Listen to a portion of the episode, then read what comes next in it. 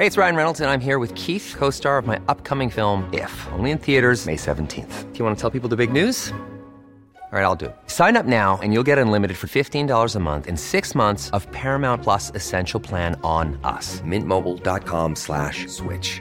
Upfront payment of $45 equivalent to $15 per month. Unlimited over 40 gigabytes per month. Face lower speeds. Videos at 480p. Active Mint customers by 531.24 get six months of Paramount Plus Essential Plan. Auto renews after six months. Offer ends May 31st, 2024. Separate Paramount Plus registration required. Terms and conditions apply if rated PG.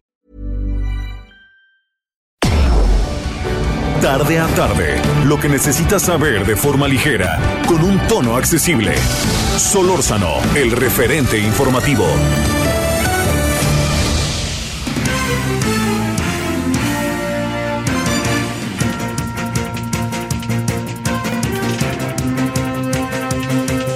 Muy buenas tardes, gracias que nos acompaña. Llegamos al día viernes 3 de diciembre del año 2021. Muchas gracias que nos acompaña. Deseando que haya sido una buena semana, deseando que le pinte bien el fin de semana. Eh, estamos este, a todo lo que da ya, ¿no? Con el diciembre, con todo lo que significa. Más tránsito, más este, personas que están eh, buscando eh, este, la posibilidad de encontrarse con amigas, amigos, familiares, o por lo menos una vez al año. Este es un buen pretexto diciembre. Bueno, yo espero que haya, eh, que se ande en eso con mucho cuidado. La verdad que sí se siente el tránsito, no solo en esta ciudad, sino en varias ciudades del país de manera considerable. Me cuentan Monterrey, Guadalajara, lo acabamos de vivir, Jalapa, que es un relajo cruzar ahorita Jalapa, que para qué quiere. Eh, Cancún, bueno, en Cancún, sobre todo en la zona que no, en la zona pues de, de, donde vive toda la gente, pues no en la zona turística, que como sea, de cualquier manera, en la noche se pone muy terrible. Acapulco, todos, pues está movimiento, ¿no? Movimiento, movimiento, movimiento. Pero yo lo que deseo es que usted haya tenido hasta ahora un buen día y que bueno, mire, si ya está en la, bueno, no, si ya, si ya está en la comida, ay usted si nos escucha, ¿no? Pero si todavía no está o va para allá o hay cena, con mucho cuidado, ¿no? Mucho, mucho cuidado y a gozarla, pero mucho cuidado. Bueno, yo le agradezco en nombre de todas y todos los que hacen posible la emisión. Le saluda al servidor Javier Solórzano y déjeme, déjeme plantearle algo, primero muy importante. Julia Tagüeña, que es una de las científicas que fue acusada, la lista de 31, recordará usted. Julia, además, este, fue eh, señalada, tuvo que ir a declarar. Nosotros hemos platicado muchas veces con ella. A mí me parece un personaje formidable en dos niveles, en el personal y en, el, en, el, en lo que corresponde a su trabajo. Eh, muy reconocida a nivel nacional e internacional. Acaba de recibir un premio, todo eso. Ella está en la lista. Pues resulta que un tribunal hoy, ¿sabe qué determinó?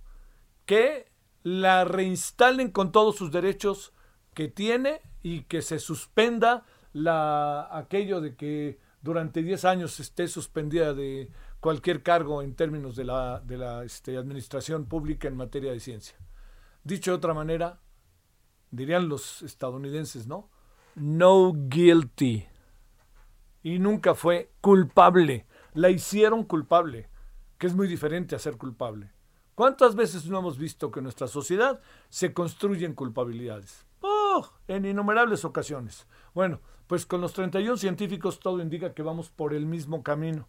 Y va a ver, no me extrañaría que uno por uno, una por una, pa, vaya cayendo y vaya cayendo y vaya cayendo hasta que al final nos demos cuenta que esto fue una mascarada. Va a haber, va a haber si no. No dudo que pueda haber alguien que esté en irregularidades, pero a ese nivel de meterlos a la cárcel, a los científicos, eso parecía más bien una estrategia, una consigna, diría yo. Y esa consigna, pues poco a poco está cayéndose. Vamos a ver mañana qué pasa ¿eh? con la marcha del CIDE. ¿Por qué razón?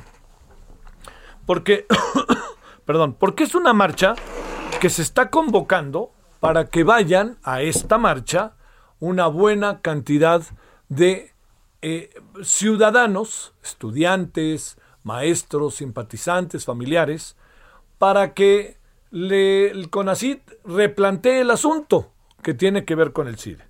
Entonces se van a, se van a unir muchas más, muchas más personas de las que se está ahorita contemplando.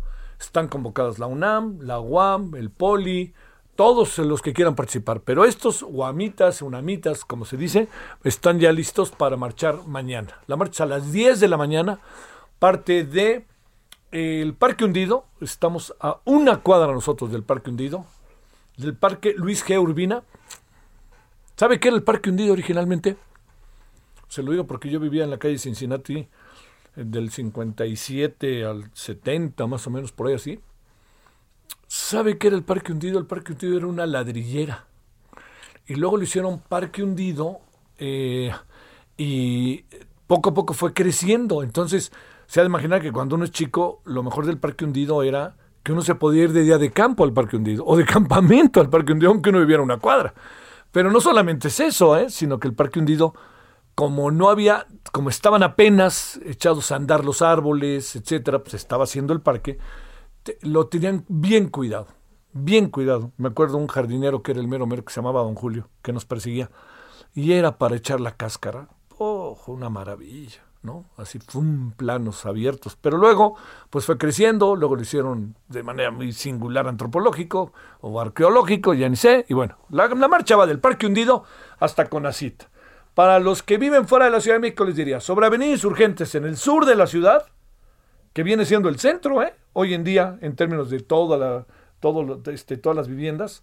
Bueno, desde ahí, desde el Parque Hundido, van a caminar, serán como un kilómetro, un poquito más. Hasta pasando Río Churubusco y a la izquierda van a encontrar Conacit. Bueno, vamos a ver qué pasa mañana con la marcha, a ver qué tanto trasciende, que eso es el asunto. Y a ver qué tanto sensibilizar no me parece una palabra muy adecuada con la gente del CONACIT, pero sí, digamos, entender la importancia que tiene como estrategia y como gobernabilidad escuchar. Bueno, eso va a ser pasar mañana. Vamos a ver qué sucede. El lunes tendremos todos los detalles de cualquier cosa que suceda. Suceda lo que suceda, ¿eh? Suceda lo que suceda. Bueno, eso, con eso abrimos, sobre todo por la maestra Julia Tagüeña, que nos estamos verdaderamente emocionados. Se lo digo con sinceridad, de que le hayan restaurado todos sus derechos, que pues nunca perdió ante la sociedad, pero sí ante la autoridad. Bueno, eso es lo primero. Lo segundo es que, mire, eh, han salido una serie de reportajes eh, en donde, a ver, yo no dudo que muchos de estos reportajes puedan tener eventualmente intenciones abyectas. Hay que joder al presidente y a su entorno. No lo dudo. Pero yo diría que si uno tiene la capacidad y si uno tiene la sensibilidad de leer y de detenerse a detalle en las cosas, es muy probable que se vaya a poder detectar cuáles son esas intenciones abyectas y cuándo de fondo hay un trabajo que merece toda la atención. Mire, lo de Chocolate Rocío, yo creo que el presidente hizo una mala lectura sobre este reportaje. Le voy a decir por qué, porque eh, muchos de, mucho de lo que se dice ahí plantea eh, eh, propuestas de aclaración. No está señalando directamente, sino dice, a ver, aquí no hay registro que se haya hecho esto y se tenía que hacer. Aquí no hay registro de que se tenía que hacer esto y, hay, y se tenía que hacer. Todo eso que le digo puede ser la verdad, ¿no? De una, de una de un, de un intento auténticamente de transparencia, rendición de cuentas y de claridad, que eso es lo que queremos.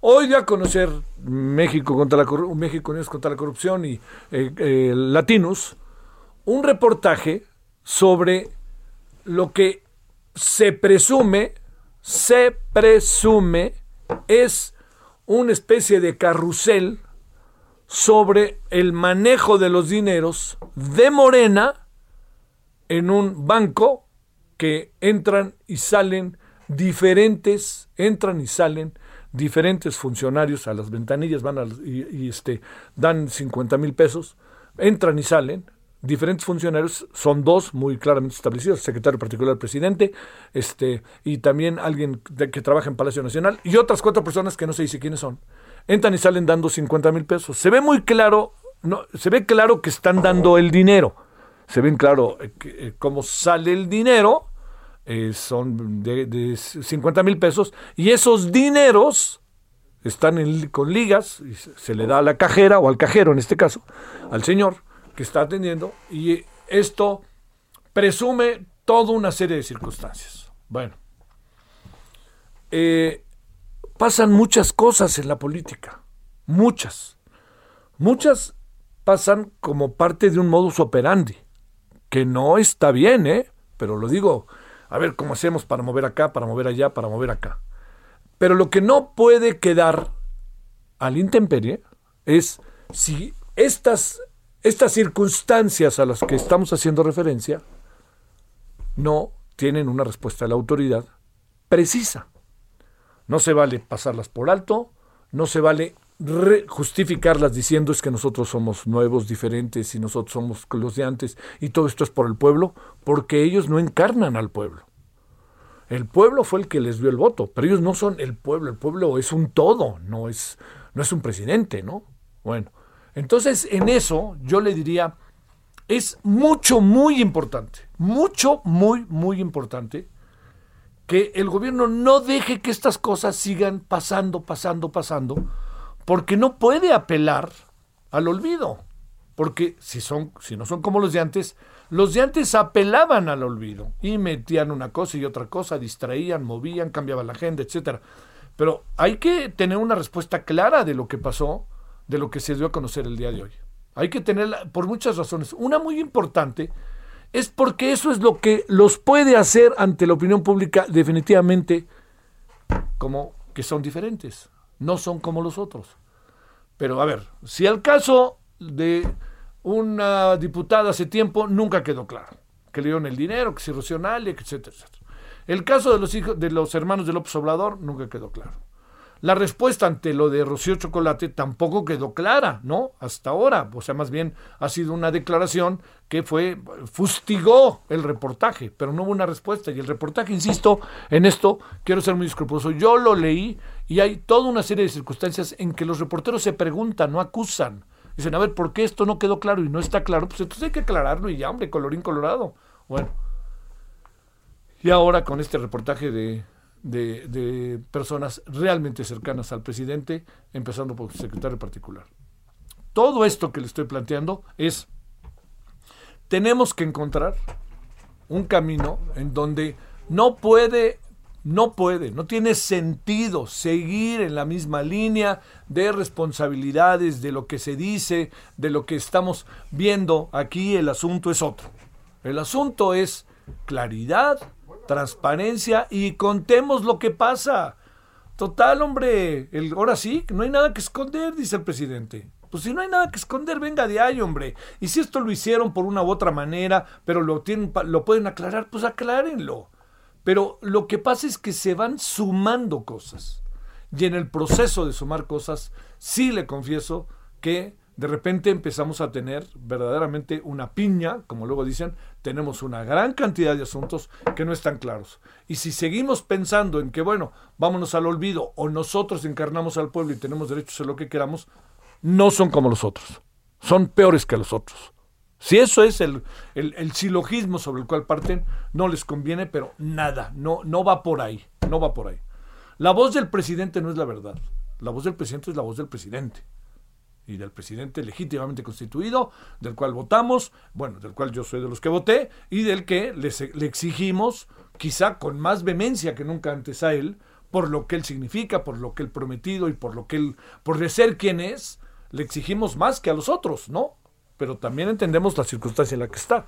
Pero esto de que esté apilándose, ¿no? Materialmente, pa, pa, asuntos, asuntos, asuntos, y no van quedando claro, para un tema tan importante para el presidente y para el país como es la lucha contra la corrupción, créame que acabamos en circunstancias particularmente delicadas.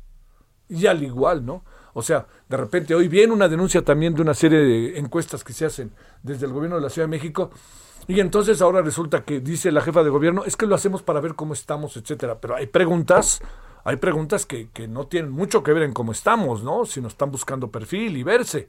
Entonces a precisarlo, pero no decir, no, es que ese periódico a mí no me gusta, es que el reforma, es que no va por ahí. O sea, si se, si se estigmatiza lo que se está diciendo, no se alcanza a analizar lo que se está diciendo.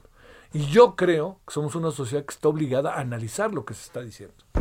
Yo creo que ayuda muchísimo eso. ¿Sabe por qué ayuda? Para la, para la sociedad, para nosotros, para la claridad. Pero quiere que le diga a quién más le ayuda? Al gobierno. Al gobierno lo fortalece hablar con claridad.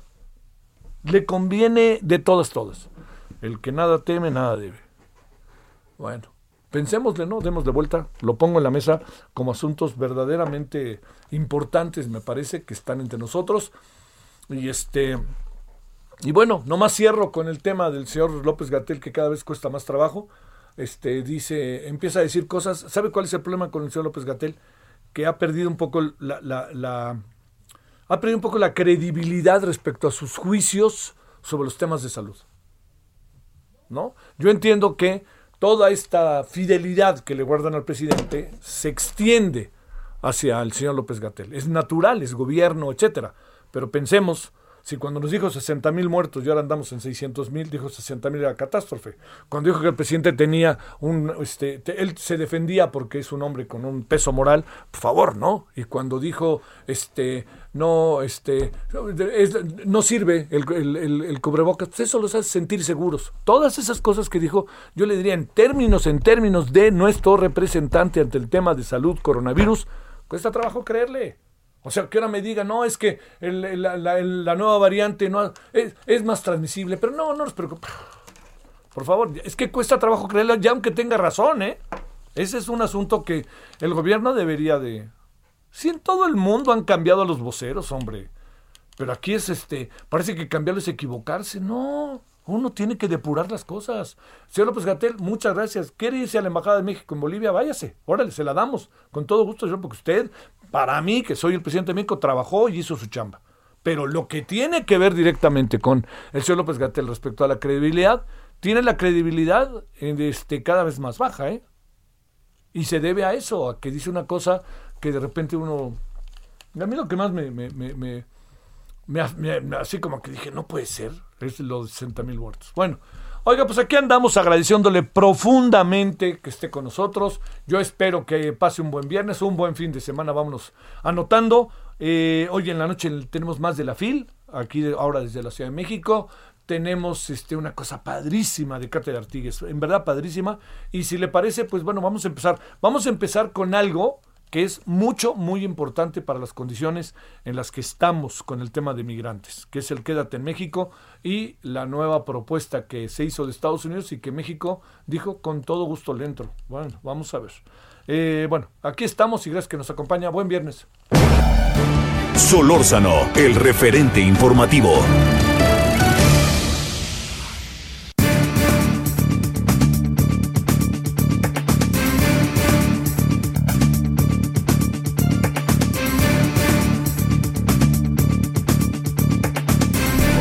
Por cierto, le debo decir que eh, el peso y la bolsa mexicana de valores cayeron hoy ante el temor por el primer caso de la variante Omicron a México, pero registra alza semanal, que eso es lo bueno. Pero lo voy a decir, el, tema es que quede muy claro a quién le doy, a quién llegó con el Omicron, un empresario sudafricano.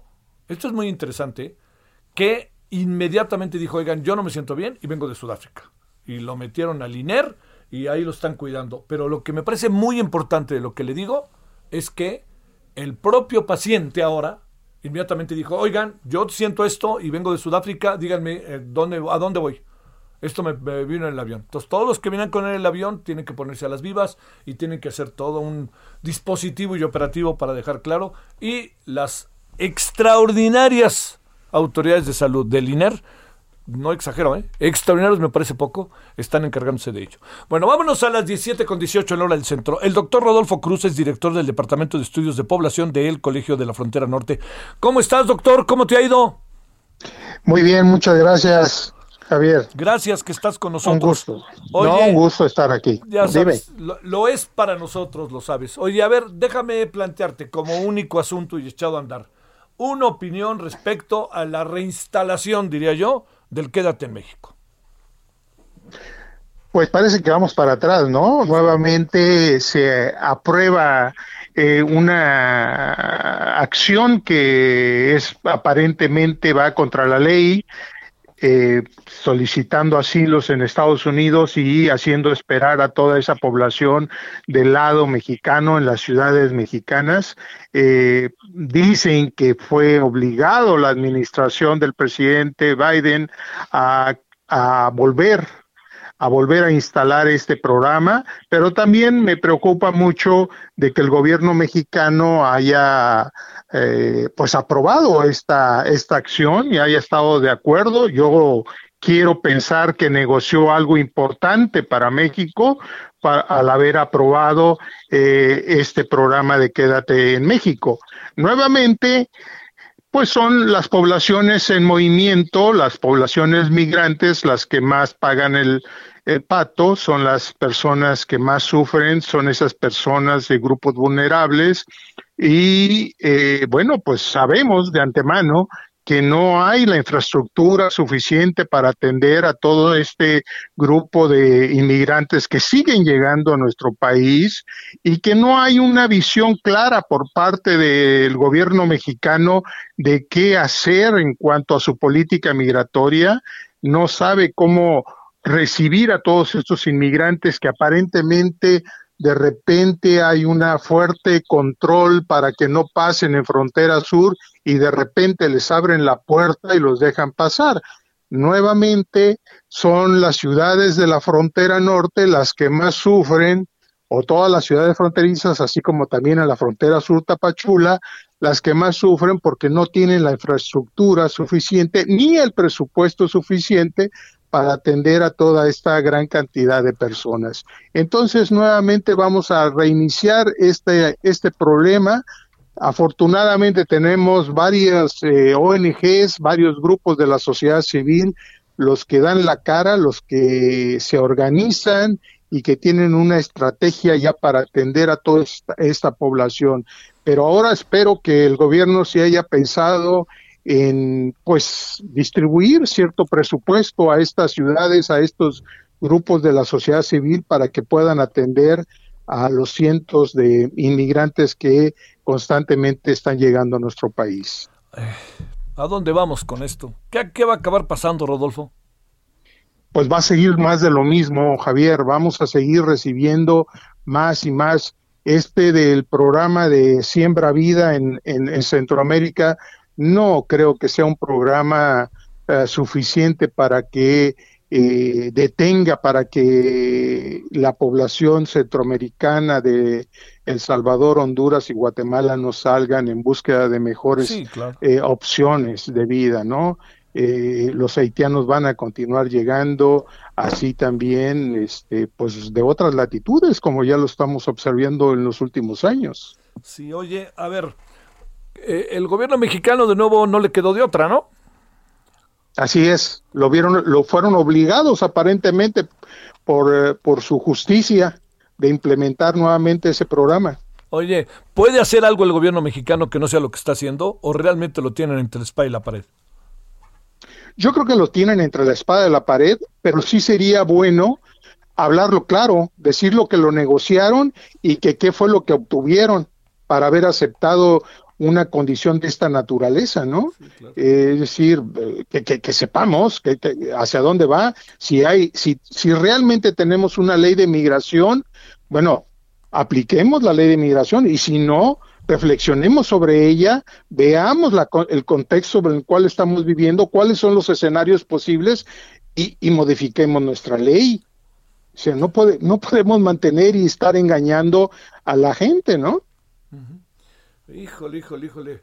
Es que se ve, se ve muy reactivo el gobierno al tiempo que pasivo, diría yo. Como que yo entiendo, yo entiendo que está entre la espalda y la pared y no está nada fácil. Pero yo te diría, si fuera pelea de box, diríamos ni las manos meten.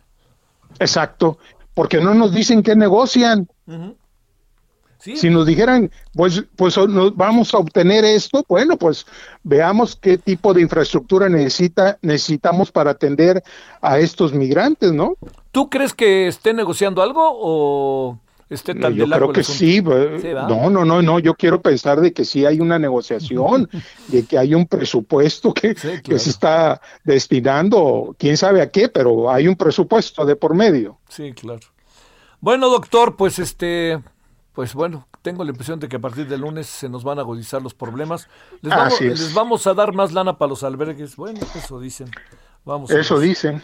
Doctor, te mando un gran saludo. Buen viernes. Un abrazo, Javier. Hasta luego. El doctor Rodolfo, el doctor Rodolfo Cruz, director del Departamento de Estudios de Población de El Colegio de la Frontera Norte. Bueno, pues este, ¿qué vamos a hacer con este tema, eh? No está fácil, ¿eh? Porque además, como ya no lo dijo Tonatiuh Guillén, que está totalmente comprobado, la mayor migración que está llegando a Estados Unidos en este momento o intento es de mexicanas y mexicanos. El referente informativo regresa luego de una pausa. Estamos de regreso con el referente informativo.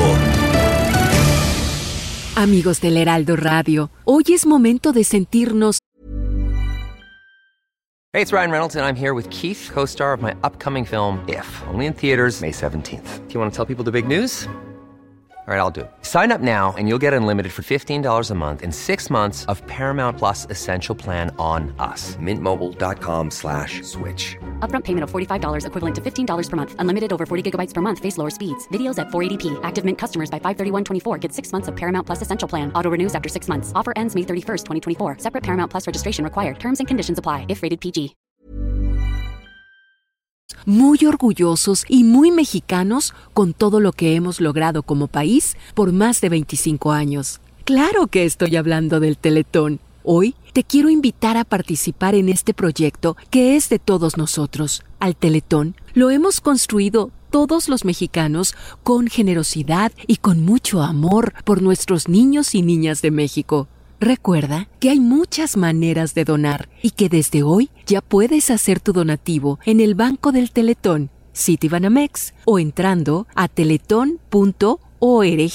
Cada peso que tú has donado se ha transformado en metas y sueños cumplidos. No esperes más y haz tu donativo a Teletón. En el referente informativo le presentamos información relevante. Migrantes haitianos denuncian estar varados en Acapulco y culpan al Instituto Nacional de Migración. Disminución de hospitalizaciones por COVID-19 en la Ciudad de México rompe estabilización. Familiares de las víctimas de la línea 12 buscan acuerdo reparatorio con exfuncionarios. Avanzan en fabricación para la estructura metálica de la línea 12 del metro. Autoridades federales confirman el primer caso de variante Omicron en la Ciudad de México. Fiscales de Estados Unidos solicitan un jurado anónimo para juicio de Genaro García Luna. Por variante Omicron, Estados Unidos impone prueba de COVID-19 obligatoria a todos los viajeros internacionales. Ante la llegada de Omicron a México, Claudia Sheinbaum señala que no hay indicador que alarme. Sinaloa recibe 49 mil dosis más de vacunas de la farmacéutica Pfizer.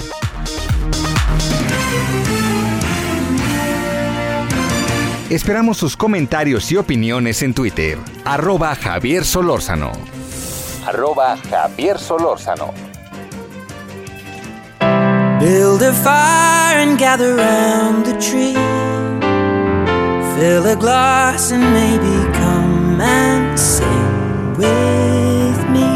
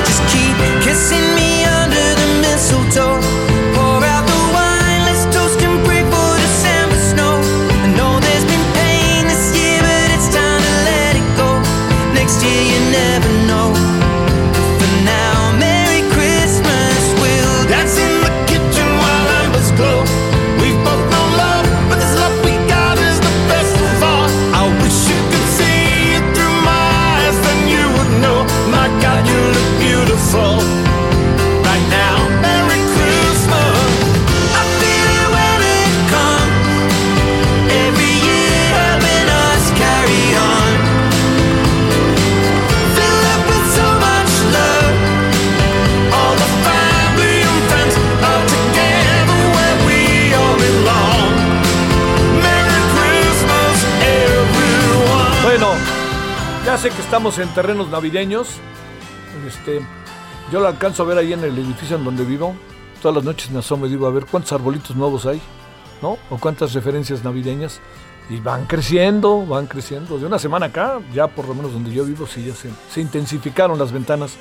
Bueno, pero mire, este es... eh, antes había mucho que era la película de verano, por ejemplo, ¿no? O la canción de verano en Europa, incluso en México, ¿no? No se daba tan marcadamente como en Europa o en Estados Unidos.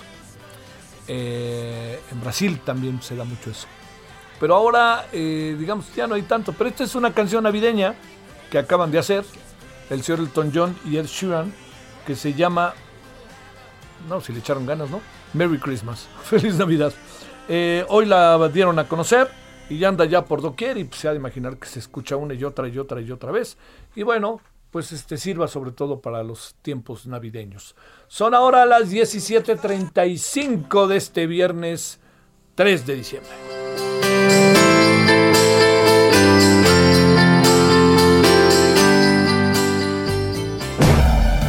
Solórzano, el referente informativo.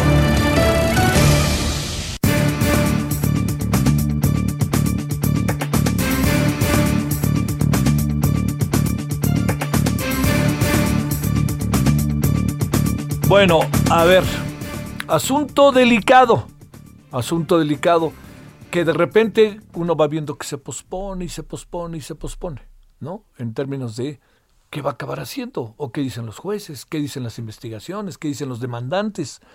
Hablo de la línea 12 del metro. Recordará usted, amigas, amigos de la República Mexicana, que eh, la línea 12, eh, usted recordará, el 3 de mayo, exactamente hoy se cumplió un mes más, murieron 26 personas y decenas más resultaron lesionadas. Eh, y esto todo derivado de un colapso de la línea 12 del metro. Bueno, si le parece, veamos después de muchas, hasta exoneraciones que de repente se empieza a presumir uno que se van a dar, cómo se ven las cosas. Christopher Estupiñán es abogado de 20 familiares fallecidos en este accidente de la línea 12 del metro. Abogado Christopher, ¿cómo has estado? Buenas tardes. Javier, buenas tardes, con el gusto de saludarte de nuevo a ti y a todo tu auditorio. A Muy a ver. tus órdenes. Ahora sí que le diría al abogado, ¿cuál es el estado de las cosas, abogado? Mira, la audiencia de hoy te la podría describir como decepcionante. Eh, fue una audiencia en la que se volvió a diferir bajo el pretexto de la defensa, que nos entregaron los tomos de la carpeta, dos tomos más de la carpeta en esta semana, eran solamente aproximadamente dos mil páginas más. Bien se pudo haber formulado la imputación y los y los y los y los imputados pudieran haber solicitado una ampliación del plazo constitucional para que se determinara su situación jurídica dentro de las 144 horas y así tener tiempo para analizar. Eso por una parte. La segunda parte, notoriamente decepcionante, es que pareciera que hay un claro contubernio entre el gobierno de la Ciudad de México, ahora el Tribunal Superior de Justicia y la Comisión Ejecutiva de Atención a Víctimas para que no haya transparencia en cuanto a la reparación del daño. La audiencia pasada, el juzgado ordenó a la Fiscalía para que exhibiera los detalles de este convenio de reparación al que llegaron con la empresa Carso, por supuesto, aparentemente 800 millones de pesos. ¿Esto por qué? Porque nosotros, como víctimas, la defensa también y todas las partes involucradas en estos hechos, tienen el derecho constitucional de tener acceso a esa información, toda vez que tiene alcances jurídicos trascendentes. Tan es así que la defensa solicitó el sobreseimiento de la causa penal, toda vez que ya existía un acuerdo reparatorio. A lo cual la fiscalía, mediante un simple oficio, dijo esta es información confidencial, contraviniendo directamente la orden del juez, y el juez retiró, revocó su propia determinación. Nosotros, ante ello, presentamos un recurso de revocación en la audiencia. Esta asesoría jurídica dirigió un recurso de revocación a la cual se eh, adhirieron 10 partes y resultó simplemente que nosotros 10 partes no habíamos escuchado bien lo que el juez dijo. A ver, este. A ver, ¿esto cómo deja el asunto? Porque, digamos, eh, es, eh, es eh, en, esta, en, en esto que ha pasado en los últimos años en el país, de no meter a muchas personas a la cárcel, y no lo digo peyorativamente, ¿eh? sino lo digo más bien, si hay un acuerdo reparatorio, en, esto puede pasar algo, Christopher, o, no, o qué, o, o qué dicen las víctimas. Las víctimas, están, las víctimas están decepcionadas porque se volvió a diferir la audiencia, no está ningún representante de la empresa Carso aquí presente en el, en el proceso penal y ahora resulta que institucionalmente se está protegiendo a esa empresa para que nadie sepa lo que sucedió. Por una parte, no va a haber transparencia sobre qué va a pasar con el, el destino de esos 800 millones de pesos, cuando déjame comentarte que dentro de la carpeta existen dictámenes que dicen que el daño sufrido por el sistema de transporte colectivo de metro es incluso 20 veces menor en monto de los 800 millones de pesos y tampoco vas a imputar ni tienes planeado imputar a la empresa, ah, pero sí estás recibiendo argumentos de defensa, porque déjame decirte que Carso ya, ya, ya, ya presentó un dictamen pericial defendiéndose. ¿De qué te defiendes si no eres imputado, si no tienes una responsabilidad? Entonces, el gobierno le está haciendo la chamba a Carso y lo está protegiendo y está habiendo una opacidad completa. Nosotros, por, esta, por estas razones, no vamos a aceptar tampoco un fondo de reparación de víctimas para que no haya transparencia y todos los recursos que se destinen a ese fondo nadie sepa dónde se vayan, como está sucediendo en este caso.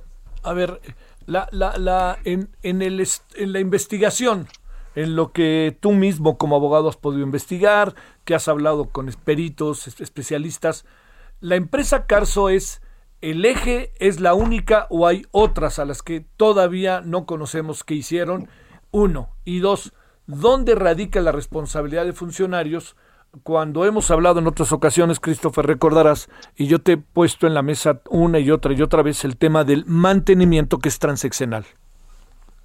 Ok, hay, hay, hay múltiples hay múltiples empresas involucradas, no solamente son las tres del consorcio. Ajá. Nosotros ya identificamos alrededor de 10 empresas más que fueron subcontratadas durante el proceso de ejecución de la obra.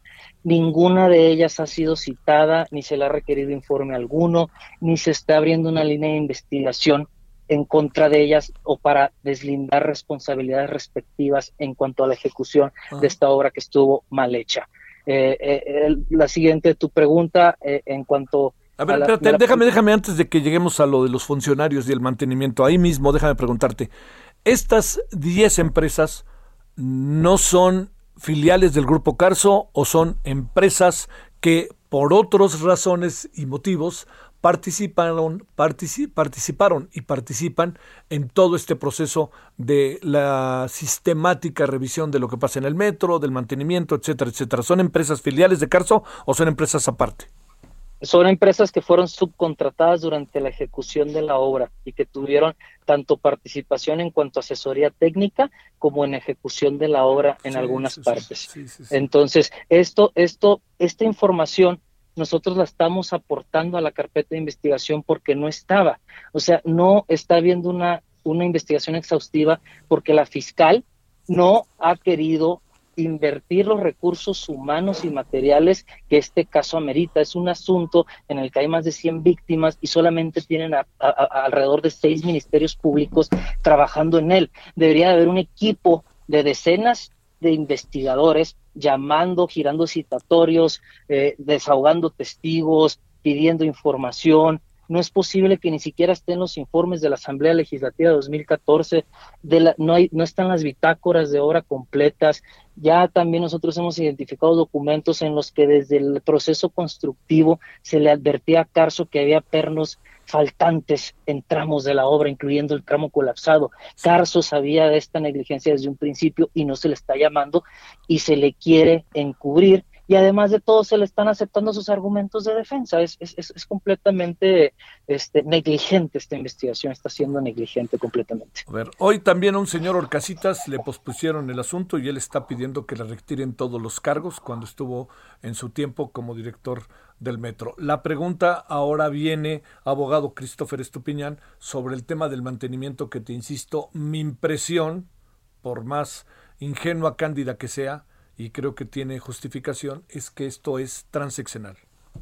Esto definitivamente es una cuestión transeccional porque En primer lugar, es inaceptable que se hayan adquirido vagones que no eran los adecuados para en lo que cambiara la administración, resultara que se dieran cuenta que no eran los vagones y los tuvieron que cambiar en, eh, por una parte. Eso es de origen, eso es de origen, ¿verdad? Eh, eso es de origen y viene, eh, cambia la administración, cambian los vagones, otros más acuerdos, más gasto público.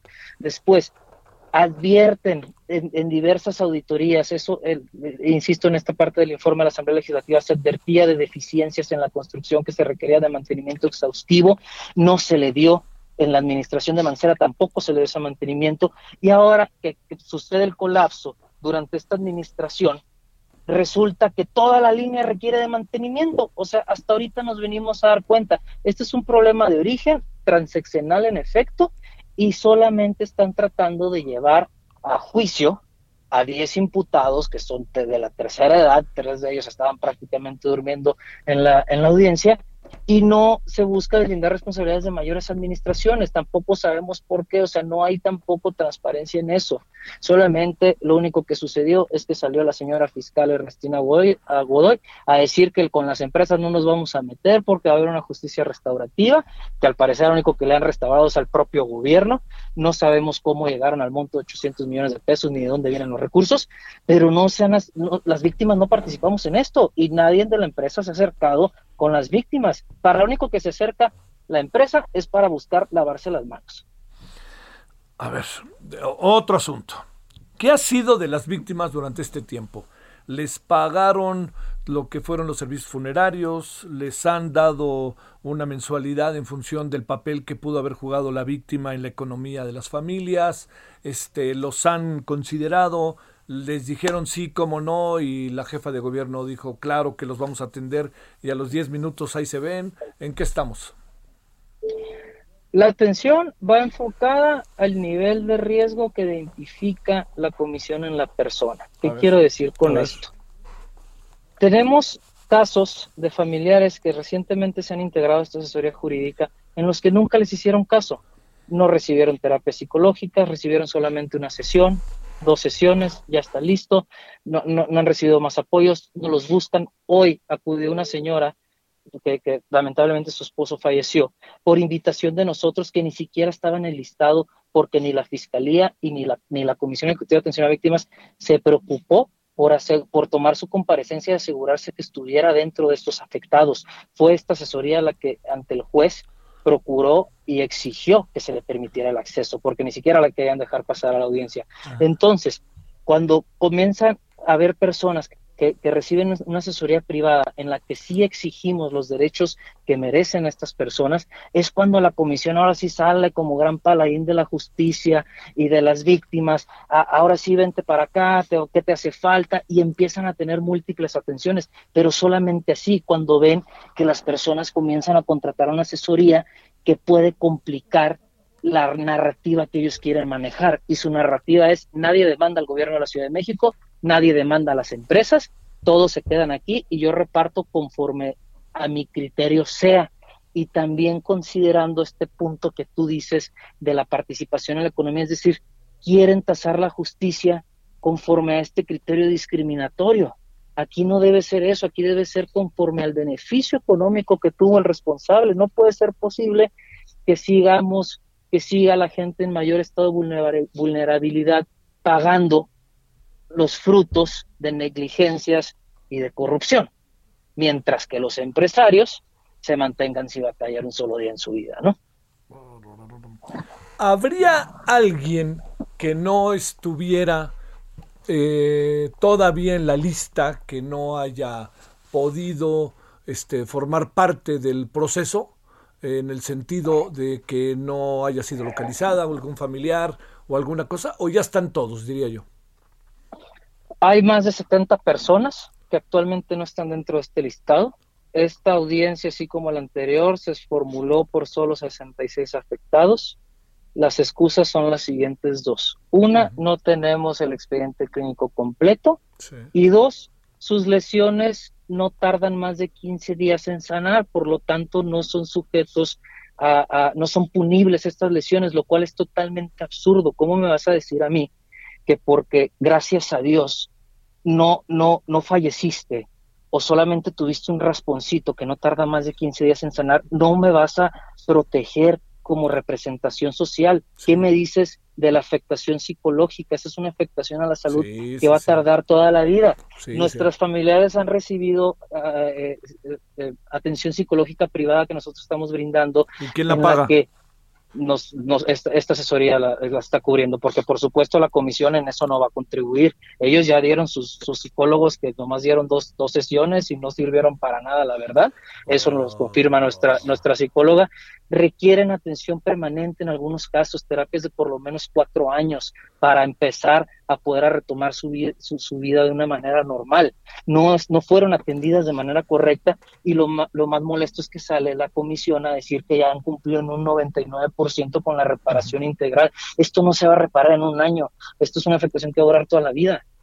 A ver, pregunto ahora, abogado, ¿qué, digamos, ¿cuál es la siguiente parada de este asunto?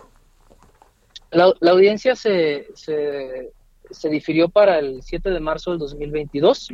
Nosotros ya presentamos una ampliación de denuncia en contra de las empresas, exigiendo a la Fiscalía que haga actos de investigación para deslindar responsabilidades completas. Por nuestra parte, también estamos por presentar este mes, esperamos presentar la primera reclamación patrimonial, porque como tú dices, este es un problema transaccional, que si esta línea se cayó fue porque el gobierno cometió múltiples reiteradas irregularidades al permitir la operación de una línea que estaba mal hecha y mal mantenida. Y la tercera vía, tercer vía para nosotros es la vía de la acción civil en contra de las empresas, tanto en Estados Unidos para quienes encontremos la, el, vínculo tal como Alstom, como en México, el tema que en algún momento platiqué contigo. Bueno, Christopher, ahí seguiremos, ¿eh? ¿Puedo preguntarte, abogado, por qué se pospone tanto tiempo la audiencia? La verdad es que es, e, esa decisión fue unilateral del juez. Eh, la defensa solicitó el diferimiento alegando esto de la carpeta, pero ¿por qué no lo hizo desde un principio? En la audiencia pasada se solicitaron hasta tres meses más para, para, para, poder revisar los documentos. El juez dijo que eso era muy mucho tiempo, que solo necesitábamos un mes, y ahora viene y dice que se requieren cuatro meses más, tres meses más, entonces, digo, cuatro meses más, entonces, por eso es que las familias están desgastadas, salieron después de cuatro horas y media para, no, para que no pasara nada y que les dieran chance otros cuatro meses más cuando eso lo pudimos haber resuelto desde el mes pasado. O sea, porque por una parte encubren a las empresas y por otra parte no, no permiten el avance de este no fluye No fluye ninguna indemnización en este momento, ¿verdad? No, de ninguna manera y tampoco ningún acercamiento. No ha habido ningún acercamiento para platicar de eso. Bueno, pues, ya no es electoral. Ahí te mando saludos, Christopher. Gracias, Javier. Gracias. Igualmente, saludos al auditorio. Buen día. Iván Saldaña, ¿dónde andas? ¿Dónde andabas? Este, a ver. Bueno, sí, este, eh, está Iván con el legislativo, con la política. Están enojados en el PAN porque fueron al informe del presidente. Yo no sé. Yo, yo entiendo ahí que se despierten tantas pasiones, pero pues ir no significa que uno sea cómplice, ¿no? Pues uno va, es el presidente de México legítimamente, pero bueno, se enojaron. Vámonos, este, pero traen otro asunto los panistas. Iván Saldaña, adelante. ¿Qué tal, eh, Javier, amigos del auditorio? Buenas eh, tardes. El día de hoy, en el Senado de la República, el líder de la bancada de Morena, Ricardo Monreal, inauguró hoy el segundo foro de jóvenes legislando por la transformación, en la que durante tres días participan, van a participar 90 jóvenes de los 32 estados de la República Mexicana y también convoca a ponencias de legisladores, representantes de medios de comunicación y altos funcionarios públicos. Se trata del segundo foro, foro juvenil que organiza la bancada de Morena en el Senado, cuyo propósito es impartir capacitación, formación política y legislativa en las futuras generaciones en el servicio público, así lo resaltó el, también presidente de la Junta de Coordinación Política. Eh, para el taller están programadas diversas conferencias y conferencistas, por ejemplo, hoy abrieron y concluyeron la jornada la diputada Patricia Armendariz y la Sierra, el subsecretario de Seguridad Pública Ricardo Mejía Verdeja. Mañana sábado los trabajos arrancan con la ponencia Comunicación Política que imparte eh, el licenciado Franco Carreño Osorio, director general del Heraldo Media Group, y pues el evento se clausura el próximo domingo con la participación de la ministra de la Suprema Corte, Yasmín Esquivel. Javier, en, un segundo tema, cambiando un poco, el Partido Acción Nacional el día de hoy dio la bienvenida a la instrucción que este viernes de, dio el presidente Andrés Manuel López Obrador al secretario de Gobernación Adán Augusto López de abrir un diálogo con el partido blanquiazul a través del representante, de un representante, el diputado Santiago Crin Miranda, quien es ex secretario de Gobernación con Vicente Fox. Eh, Marco Cortés grabó un video y pues abrió este, dio la bienvenida sobre este diálogo. Te mando un abrazo, Iván. Gracias. Buenas tardes. Bueno, vámonos, oiga, 21 horas en hora del centro, Heraldo Televisión referente. Estamos con la Feria del Libro, estamos con Cate Artigues y estamos con los asuntos de la ciencia. Pásela bien ahí tarde. Hasta aquí, Solórzano, el referente informativo. Heraldo Radio, la HCL se comparte, se ve y ahora también se escucha.